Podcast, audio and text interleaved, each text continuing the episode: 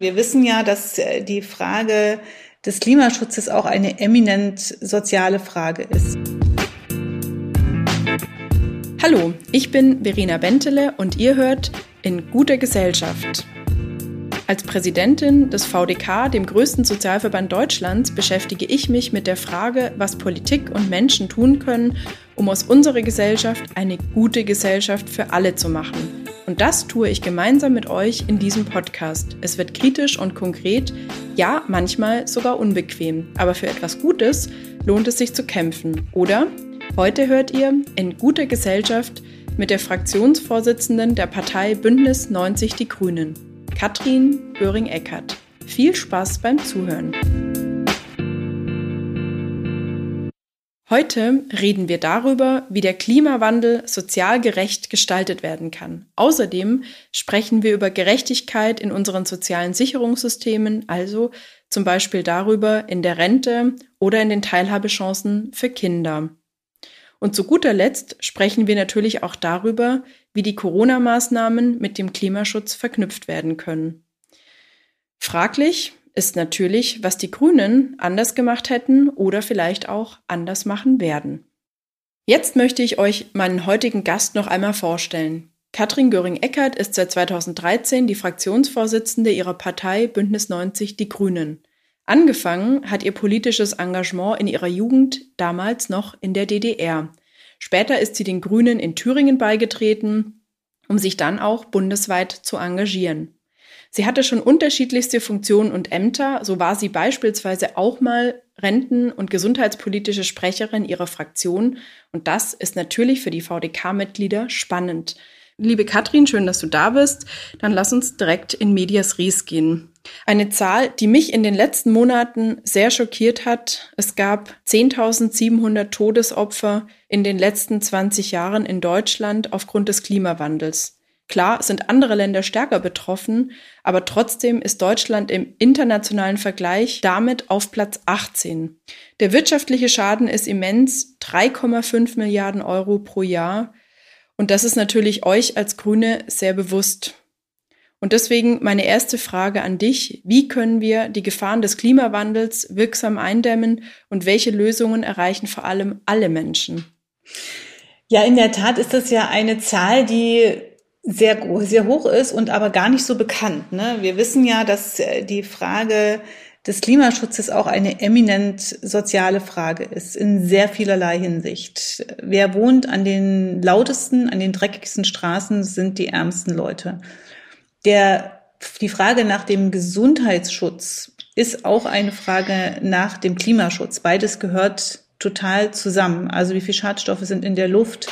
Was ist im Essen? Sind da Antibiotika äh, drin aus der Massentierhaltung? Was ist mit äh, ganz viel Zucker und so weiter? Deswegen äh, glaube ich, wir sollten auf all den Ebenen, um die es da geht, nicht nur ein bisschen was ändern, sondern die Frage des Gesundheitsschutzes, Schrägstrich Klimaschutzes zum Maßstab machen. Da geht es um Verkehr, ganz klar. Ich wünsche mir sehr, dass wir verkehrsberuhigte, autofreie Innenstädte haben, ich glaube, es geht darum, wie bauen wir in Zukunft. Es geht darum, wie gehen wir mit dem CO2-Ausstoß um. Übrigens auch sozial. Also ich finde, CO2 muss was kosten, aber eben nicht so, dass die Ärmsten dann draufzahlen, sondern dass die Ärmsten was davon haben. Kann ich auch gerne erklären, wie das, wie das gehen soll. Und insofern, es ist eine Gesamtaufgabe und das zeigt, wie fast nichts anderes, dass Klimaschutz auch eine soziale und eine Gesundheitsfrage ist. Genau, und das führt mich schon direkt zur nächsten Frage. Der Klimawandel belastet ähm, viele Menschen. Wir haben gerade von den vielen Todesopfern gehört, der wirtschaftliche Schaden ist immens, der durch äh, den Klimawandel eben auch für viele Menschen entsteht.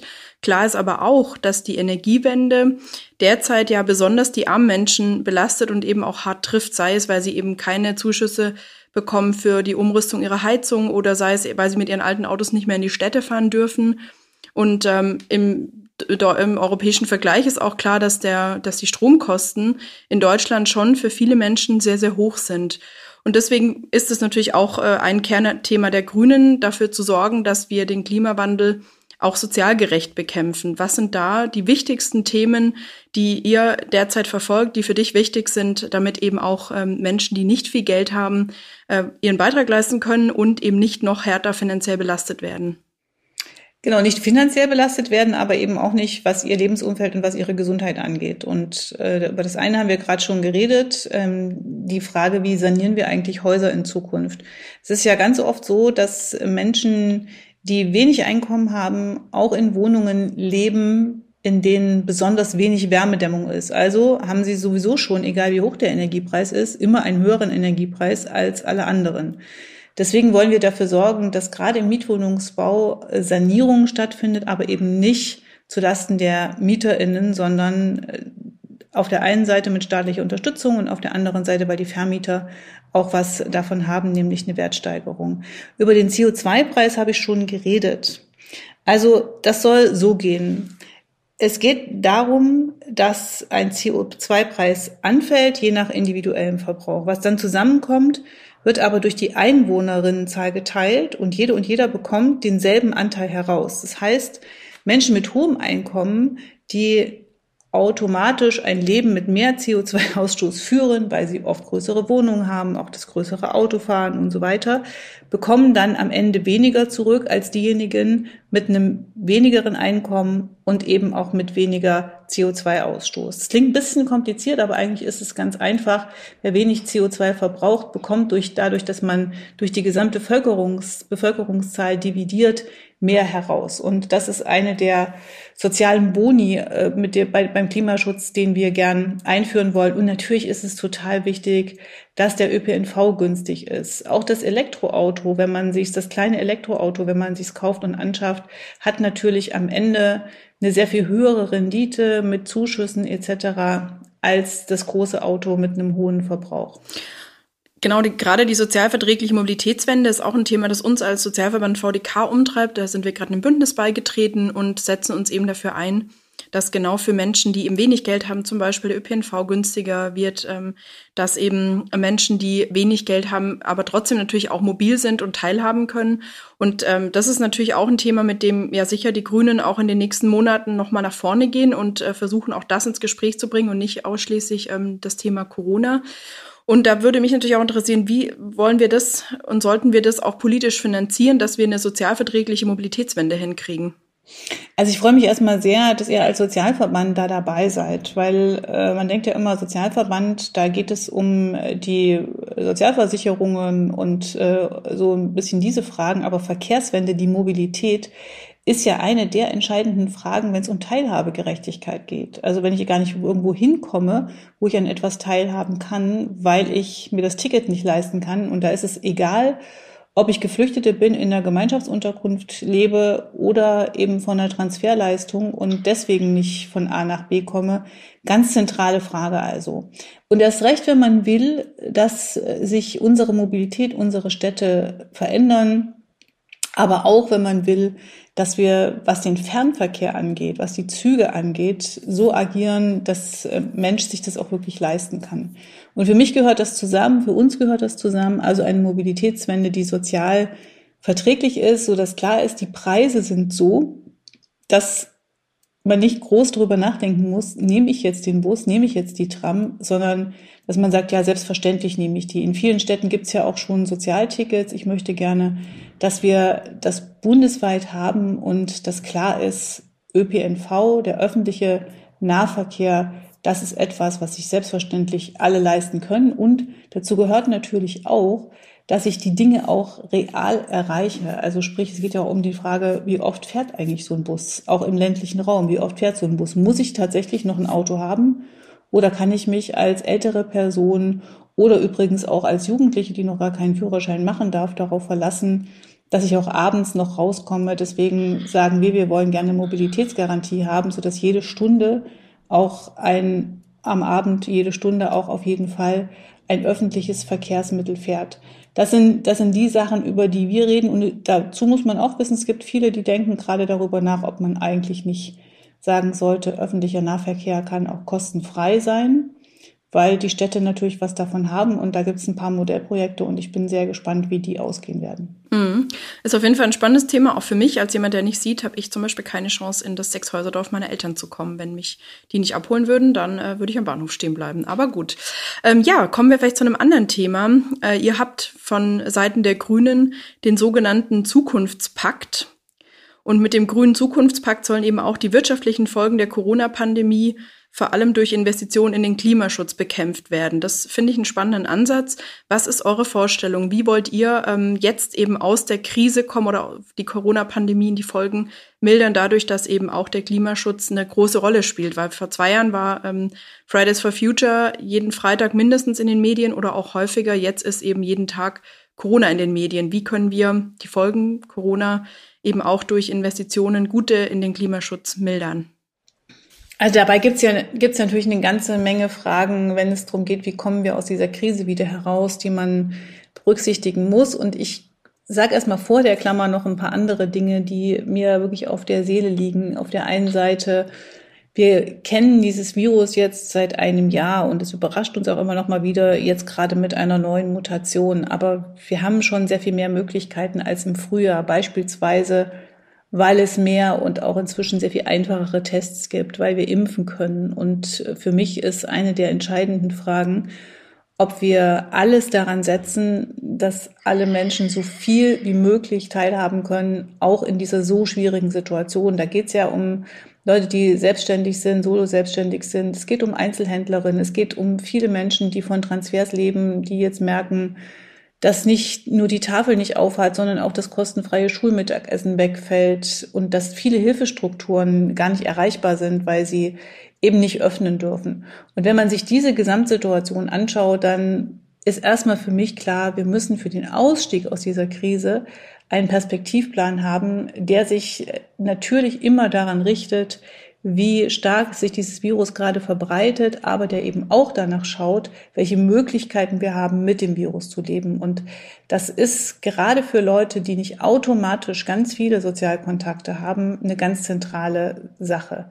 So, und jetzt hast du ja nach dem Zukunftspakt gefragt.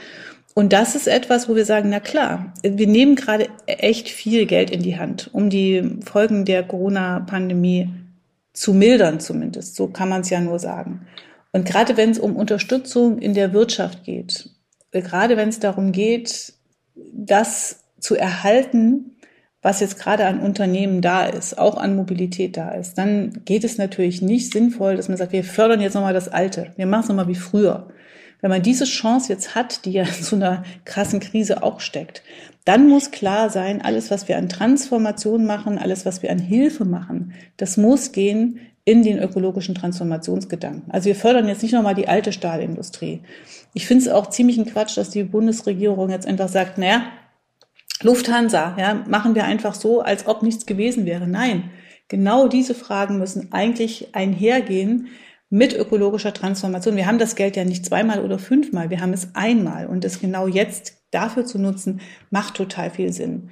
Und wenn ich an die Innenstädte denke, wir haben uns im Herbst mit den mit dem Deutschen Kulturrat und mit dem Handelsverband äh, zusammengetan und haben äh, da und mit dem Hotel- und Gaststättengewerbe zusammengetan und haben gesagt, wie soll eigentlich die Innenstadt der Zukunft aussehen? Und da geht es nicht um die Großstädte, da geht es auch um die Kleinstädte, um die Mittelstädte. Und finden halt gemeinsam, wir wollen ja, dass da Leben stattfindet. Wie sieht es eigentlich aus? Dazu gehört dass die Innenstadt autofrei ist, dass man aber trotzdem überall hinkommen kann und zwar gut hinkommen kann und nicht mit lauter Hürden und Hindernissen. Dazu gehört, dass es Orte gibt, an denen man sich begegnen kann, an denen man sich treffen kann und gegebenenfalls auch noch jemanden trifft, der einem helfen kann, weil die Situation aus welchen Gründen auch immer gerade schlecht ist. Wahrscheinlich werden ein paar Läden nicht überleben. Nimmt man dann diese Orte und sagt, schade eigentlich, stehen jetzt leer oder es kommt äh, der nächste äh, Textildiscounter rein.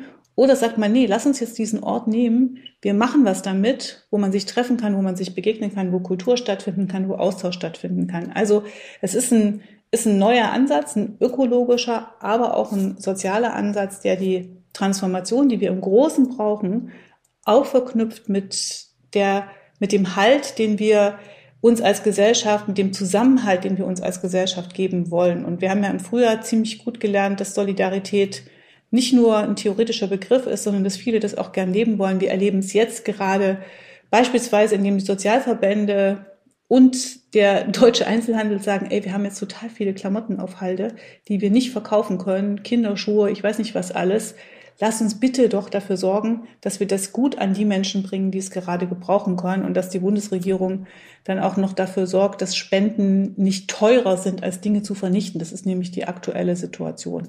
Auch das ein Nachhaltigkeitsgedanke, ein Ökogedanke, der uns total viel helfen kann, den Zusammenhalt zu stärken. Genau, und das Spannende ist ja im Moment wirklich, ähm, dass durch die Krise natürlich vieles oder durch die Pandemie vieles äh, an Strukturen ja wirklich auch sehr in Frage gestellt wird, was uns als Gesellschaft meiner Meinung nach auch eine Chance gibt, jetzt wirklich auch in neuen Strukturen zu denken und eben nicht alles, was wir bisher hatten, dass eben Flüge äh, billig sind und jeder auch fünfmal im Jahr in Urlaub fliegt, ähm, dass wir sowas eben jetzt auch mal überdenken können. Themen, die wir natürlich auch überdenken können und auch dringend sollten, ist natürlich ähm, wie unser Sozialstaat eigentlich funktioniert und wie unser Sozialstaat auch Menschen fördert. Ich finde, eine der guten Botschaften in den letzten Monaten ist, dass in Deutschland natürlich ein Sozialstaat ähm, da ist, der viele Menschen wirklich sehr, sehr gut aufgefangen hat. Was aber natürlich auch nicht bedeutet, leider, dass es nicht Menschen gibt, die durchs Raster fallen. Und eine Gruppe, mit der ich gerne anfangen möchte, sind die kleinsten Menschen in unserer Gesellschaft, nämlich die Kinder. Also klein wegen der Körpergröße, aber groß, weil sie unsere Zukunft sind. Ähm, und äh, genau diese Menschen, die Kinder in unserer Gesellschaft und die Jugendlichen haben ja, finde ich, die besonders schwierige Situation und Position, weil sie sich selber nicht aus ihrer Situation befreien können, weil sie selber nichts tun können und darauf angewiesen sind, dass ähm, sie Unterstützung bekommen. Und deswegen ist eine für mich ganz spannende Frage, wie wir zukünftig auch Kinder und Jugendliche besser fördern können. Und jetzt haben wir als Sozialverband VDK uns dem Bündnis für eine Kindergrundsicherung angeschlossen, wo ja die Förderprinzipien so sind, dass viele kinderpolitischen äh, Leistungen zusammengefasst werden und äh, dass eben auch die Förderung sozusagen für die Kinder aus armen Familien am besten ist und abgeschmolzen wird, je mehr Unterstützung sie von den Eltern eben auch bekommen können. Euer System geht nicht ganz so weit, ähm, aber auch ihr habt ja als Grüne, als äh, Partei Bündnis 90 Die Grünen eine ähm, Vorstellung, wie eine Kindergrundsicherung ausschauen soll. Wie sollten wir deiner Meinung nach Kinder und Jugendliche fördern, dass sie genügend äh, gutes und gesundes Essen haben, dass sie Klamotten haben, dass sie teilhaben können, Sport machen können, dass sie vor allem aber auch an Bildung teilhaben können? Was ist dir am wichtigsten, Kinder zu fördern? Das kann, da kann ich mich schwer entscheiden, Verena, weil ich finde, bei der Frage. Du kannst auch drei Dinge sagen ja, genau. oder mir einfach sagen Nein. oder, den Hörerinnen und Hörern, wie man Kinder gut fördert. Muss genau. ich nicht entscheiden. Nein, weil, weil, äh, bei, bei Kindern ist es irgendwie insgesamt so wichtig, äh, dass wir einen wirklich großen Schritt nach vorn machen das sind, äh, du hast es ja gesagt, das sind die kleinsten Menschen, die leider immer noch die geringste Lobby haben und die am wenigsten beteiligt sind, auch an demokratischen Prozessen. Und da geht es schon mal los. Ich fange mal mit dem ganz Großen an. Und das ganz Große ist eigentlich, wir haben die Kinderrechte in Deutschland immer noch nicht im Grundgesetz. Und es mag erstmal so klingen wie, okay, ins Papier. Äh, nein, das ist eben nicht Papier, sondern das heißt dann, wenn man wirklich sagt, die Rechte von Kindern sollen eine maßgebliche Rolle spielen, da kann man eben dann nicht dran vorbei. Dann kann man bei der Stadtplanung nicht mehr dran vorbei. Dann muss man Kinder beteiligen. Und zwar automatisch. Nicht nur, weil sie sich melden und sagen, hier, wir sind ein Kinderparlament, wir würden gerne auch mal was sagen, sondern man muss sie automatisch beteiligen. Und dann bin ich sehr gespannt, wie das ausgeht, wie viele Parkplätze und wie viele Spielplätze wir in Zukunft haben werden. Im Moment haben wir immer noch die Situation, dass äh, die Kinder drin bleiben müssen, weil die Autos draußen spielen wollen. Und das finde ich, ist so eine, ja, eine Sache, wo ich einfach finde, nee, Kinder Rechte müssen ins Grundgesetz. Und zwar so, dass es eine deutliche Verbesserung ist, dass die Kinderrechtskonvention wirklich auch in unserem Grundgesetz einen Ort hat, an dem sie angewandt wird. Das ist so der ein, das ist das ganz große, weil unser Grundgesetz, unsere Verfassung ist ja der Dach, das Dach für alles. Das andere, du hast es angesprochen, die Kindergrundsicherung. Ähm, seit vielen, vielen Jahren arbeiten wir da dran, wie eine Kindergrundsicherung gut funktionieren kann. Und ich bin froh, dass es dieses Bündnis gibt und dass das, was am Anfang so ein kleines Pflänzchen war, wo man gedacht hat, meine Güte, jedes Kind ist doch gleich viel wert. Man muss jetzt auch dafür sorgen, dass sich das im, nicht nur in diesem Kindergeld und die einen so und die anderen anders, die anderen Steuerfreibetrag, die Kindergeld, die Dritten kriegen eine Transferleistung. Das kann doch nicht sein. Und aus diesem ist ein Konzept entstanden, was wir in den Bundestag eingebracht haben, was wir auch mit vielen anderen diskutiert haben und wenn wir Koalitionsverhandlungen führen werden, was ich hoffe in diesem Herbst, dann wird die Kindergrundsicherung und ihre Umsetzung wirklich ein ganz zentraler Punkt sein. Weil diese Frage, dass Kinder, dass Familien mit Kindern, dass Menschen, die Kinder allein erziehen, nicht mehr abhängig sind davon, ob Kinder an diesem oder jedem Teilhaben teilnehmen können, ob sie eigentlich genug Geld haben oder nicht. Ich finde, das ist für so ein reiches Land, wie wir sind, ein echtes Armutszeugnis. Und das muss sich ändern. Und deswegen Kindergrundsicherung wird einer der zentralen Anker, der zentralen Punkte sein. Und du hast was Drittes angesprochen und darauf will ich auch gerne noch eingehen. Das ist die Frage der Chancengleichheit. Wir haben in der, in der Pandemiekrise erleben wir ja gerade, wie dramatisch die Chancen unterschiedlich sind der Kinder, ob sie in einem Haushalt bei Eltern aufwachsen, die gut auch noch Homeschooling machen können. Ich sage jetzt mal gut, so ein bisschen mit, mit Lachen, ja, weil auch Leute, die gleichzeitig das Homeoffice haben, das auch noch auf die Reihe kriegen sollen, irgendwann äh, schaffen die das natürlich auch nur noch sehr bedingt. Aber es gibt eben äh, die einen, die haben zu Hause nicht nur ein Tablet, sondern für jedes Kind eins. Da hat das Kind ein Kinderzimmer und kann sich äh, in Ruhe hinsetzen und an der Zoom-Konferenz mit der Lehrerin teilnehmen oder an der anderen Videokonferenz und kann auch alle Apps ganz prima bedienen. Und in dem anderen Haushalt gibt es vielleicht ein Smartphone für alle Kinder und es ist eng und es gibt eben keinen Rückzugsort. Und schon allein diese Äußerlichkeiten führen dazu, dass sich die Unterschiede, die unterschiedlichen Chancen, diese riesige Schere, die wir da haben, sowieso schon in Deutschland noch weiter auseinandertreibt. Und deswegen aktuell brauchen wir wirklich, wenn wir aus dieser Situation von Lockdowns heraus sind, eine echte Hilfe für all die Kinder, die die letzten Monate nicht die Förderung bekommen haben, die sie brauchten. Das kann übrigens auch jemand sein, wo irgendwie zu Hause eigentlich alles Technische da ist, aber die Eltern keine Zeit, keine Energie, keine Möglichkeit hatten, sich ausreichend zu kümmern.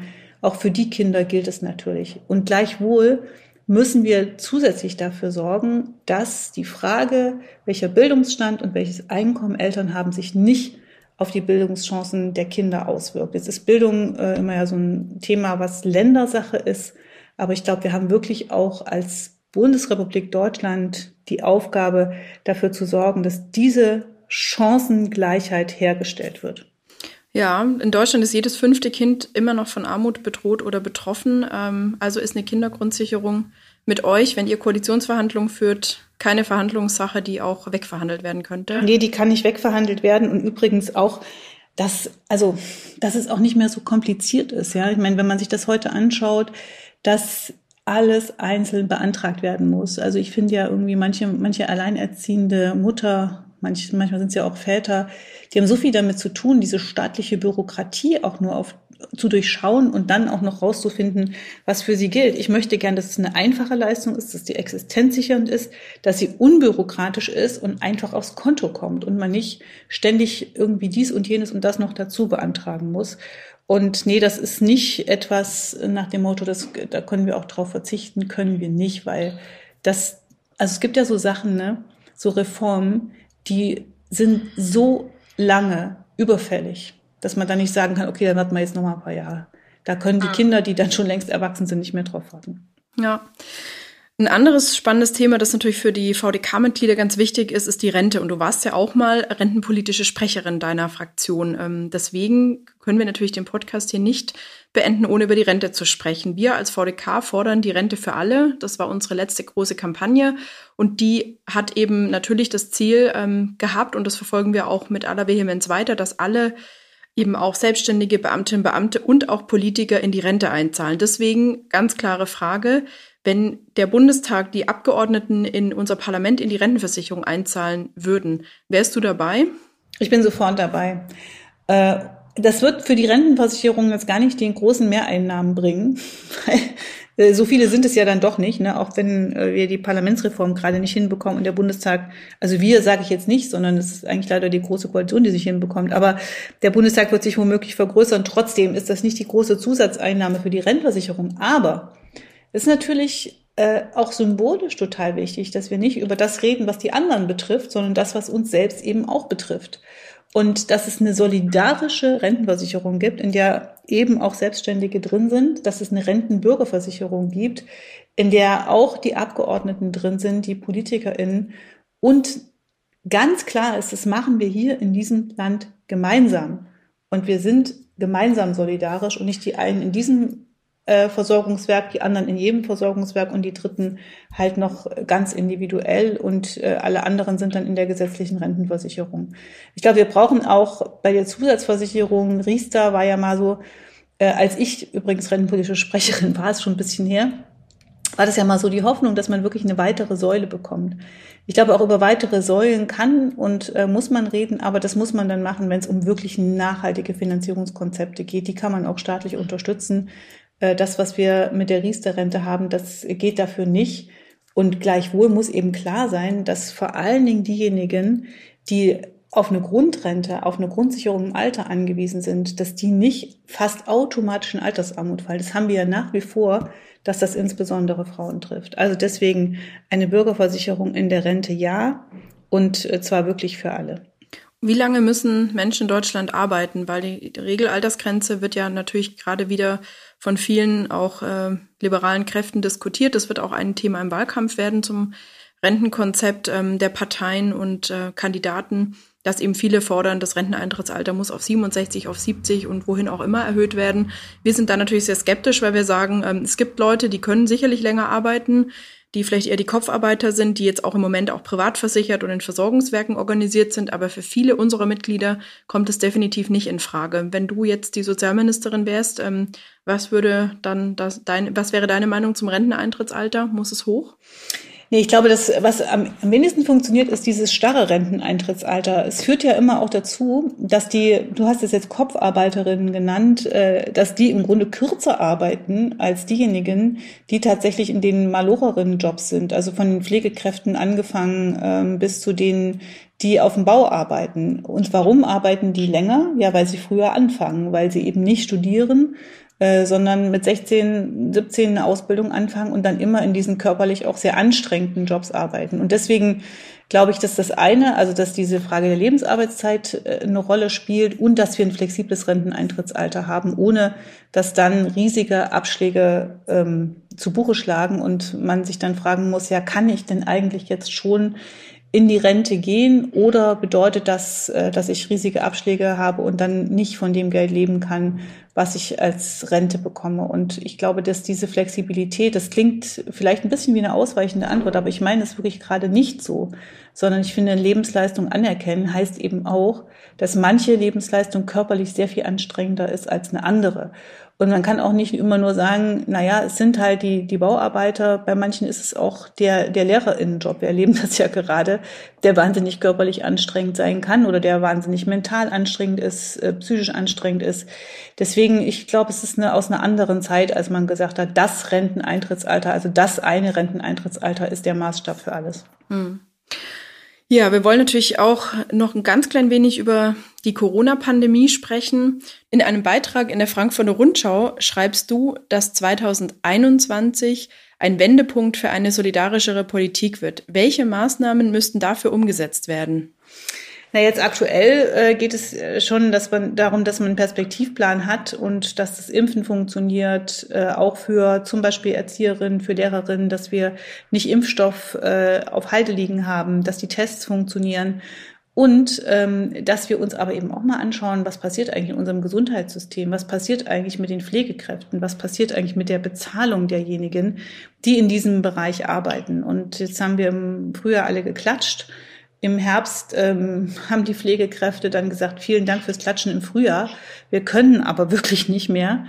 Äh, dann wurden sie geimpft oder viele von ihnen äh, wurden geimpft und trotzdem arbeiten sie wirklich an der Kante. Ich war in ein paar Pflegeheimen in den ähm, in den letzten Wochen und habe wirklich gesehen, meine Güte, das ist echt verdammt harte Arbeit, zumal viele der ja, der Pflegekräfte äh, noch Dinge ausgleichen, die eben einfach nicht mehr da sind. Zum Beispiel kein Besuch mehr von außen oder nur noch ganz selten, weil das Pflegeheim gerade einen Corona-Fall hatte oder viele Corona-Fälle hatte, hatte und deswegen kein Besuch kommt oder die BesucherInnen getestet werden müssen, also seltener kommen und noch total viel ausgleichen müssen über den harten Job, den sie sowieso haben unser Gesundheitssystem ist nicht darauf angelegt, äh, dass eine Pandemie kommt, sondern wir sind total unter Stress geraten im Gesundheitssystem.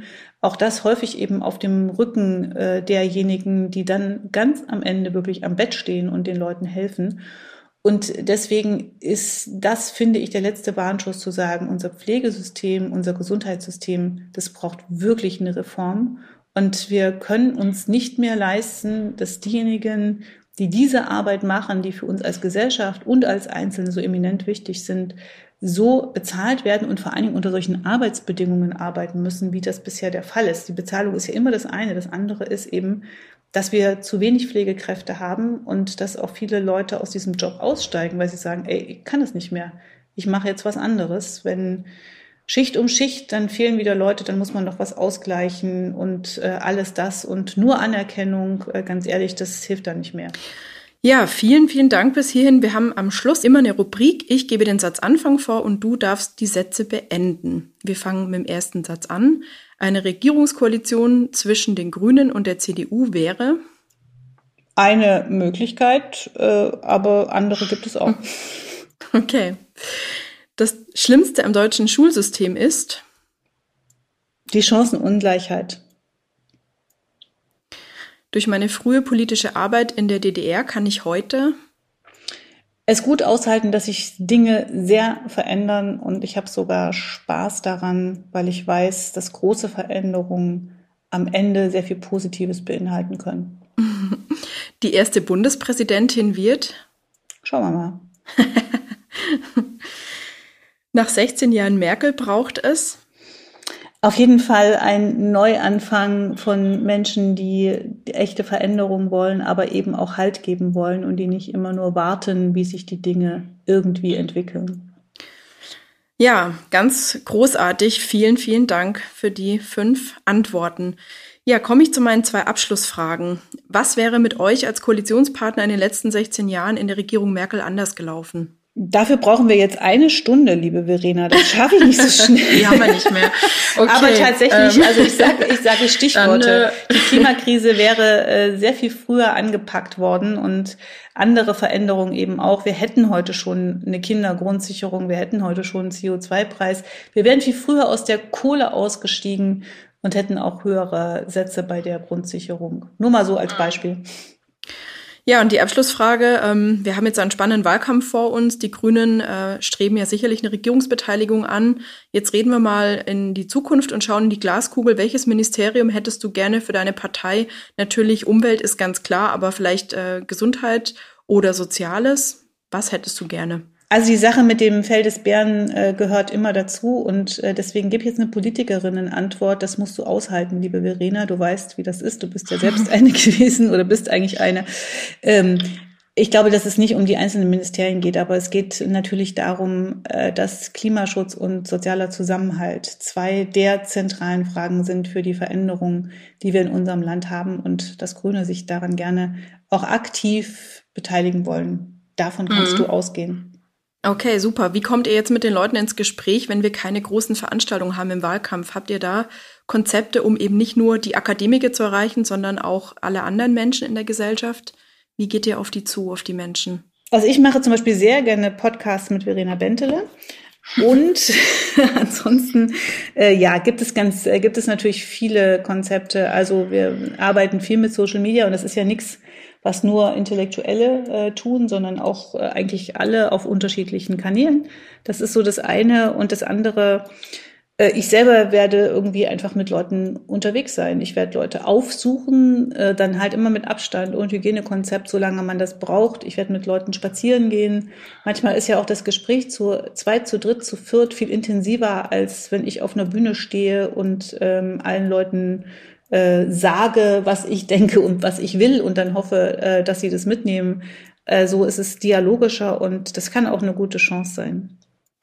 Ich bedanke mich ganz herzlich. Auch wir mussten unseren Podcast heute digital mit Abstand machen. Ich freue mich natürlich auch mal wieder auf persönliche Begegnungen und sage aber jetzt erstmal ganz, ganz lieben Dank, Katrin Göring-Eckert, für deine Zeit und für deine ganz offenen und ehrlichen und guten Antworten. Dankeschön. Vielen Dank, Verena, und auf Wiederhören. Ciao. Tschüss. Bevor ich mich bei euch Hörerinnen und Hörern verabschiede, möchte ich noch meinen ganz persönlichen Lichtblick mit euch teilen. In den letzten Monaten haben Wintersportfans wie ich natürlich das Skifahren sehr vermisst. Aufgrund der Corona-Pandemie sind seit Monaten die Skilifte geschlossen. Umso schöner war für mich, dass in den letzten Wochen sehr viel, in Anführungsstrichen, Fernsehsport möglich war. Bei der Ski-WM in Cortina d'Ampezzo hat die deutsche Mannschaft dann auch mal so richtig abgeräumt. Mit drei Silber- und einer Bronzemedaille war das deutsche Skiteam extrem erfolgreich und hat uns mit tollen Läufen, wo es um Hundertstel ging, richtig überrascht und gut unterhalten. Dafür vielen Dank. Ihr habt meinen Wintersportschmerz ein ganz klein wenig gemildert und ich freue mich umso mehr auf den nächsten Winter. So, und das war's für die zwölfte Folge. Ich hoffe, euch hat es gefallen und ihr seid auch nächstes Mal wieder dabei, wenn es heißt In guter Gesellschaft am 22.04. Dann gibt es die neue Folge mit unserer Digitalstaatsministerin Dorothee Beer. Also abonnieren nicht vergessen. Ciao und bis zum nächsten Mal.